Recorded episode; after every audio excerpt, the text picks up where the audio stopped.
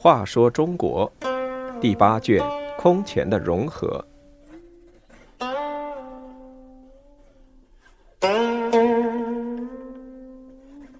五十四，杀顾命大臣。宋文帝继位后，恢复刘义珍爵位，任命亲信，最后终于杀死徐献之、傅亮、谢惠三个顾命大臣。徐献之等人虽立刘义隆为帝。但杀了他的两个哥哥，内心总是忐忑不安。刘义隆到达建康时，徐献之私下问傅亮：“宜都王为人可与谁比？”傅亮答：“颇似司马昭、司马师。”徐献之又说：“那他定能明白我的赤诚之心。”傅亮摇摇头说：“未必。”果然，刘义隆继位后，立即恢复了刘义珍的庐陵王爵位。几日之后，又下达诏书，任命谢惠为荆州刺史。谢惠临行之际，拉蔡郭于无人之处，问道：“我能躲得过灾难否？”蔡郭直言相告说：“你受先帝顾命，废昏立明，无可厚非；但是杀皇上二兄长，又具上游重任，以古推今，恐难免。”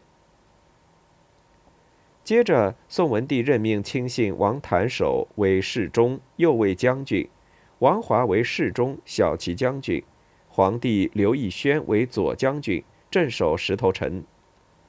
徐献之建议任道延之为雍州刺史，宋文帝不仅不同意，反而任他为中领军，回京掌握军权。元嘉二年（公元425年）。徐献之、傅亮审时度势，在短短十天中接连三次恳请归政，不再处理政务。宋文帝同意了。徐献之正庆幸得以脱身，不料侄子徐佩之等一再苦劝。宋文帝为拉拢旧臣，又出尔反尔下诏劝其复位。这一来，徐献之等自然又难以脱身了。杀害荥阳王和庐陵王的。是徐献之、傅亮、谢惠、谭道济、王弘五人。宋文帝对此耿耿于怀，但他想分化他们。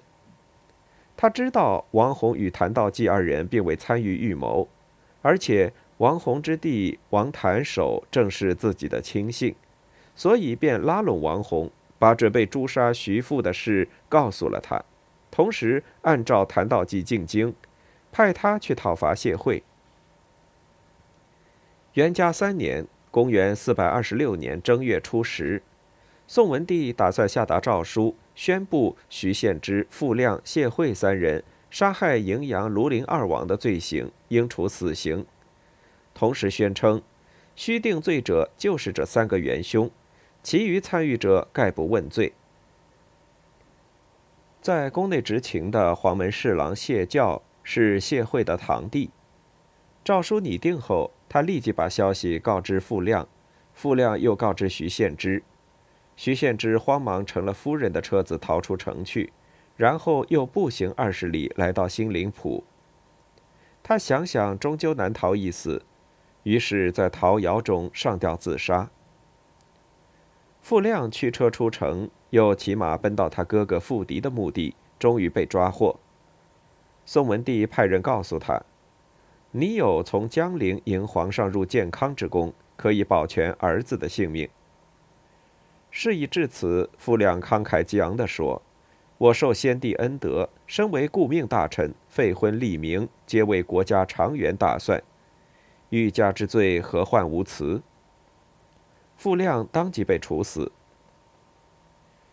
消息传到谢惠处，谢惠见已无退路，便决心起兵。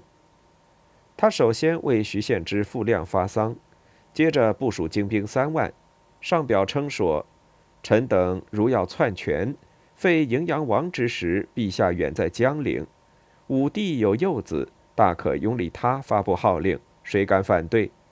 何必不远千里迎陛下入京？此皆是王弘、王谭守、王华等缠构成祸。今日起兵，是为君王清除身边的奸臣。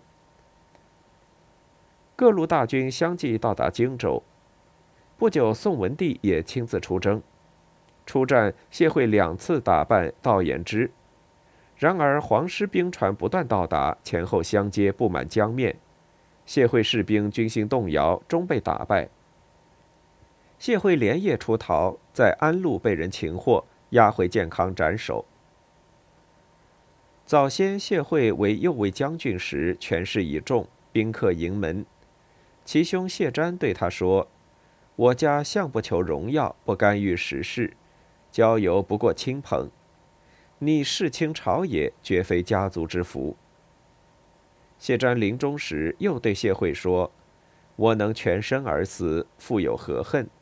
你当居宠思危，好自为之。”谢惠的结局果然被谢瞻不幸言中了。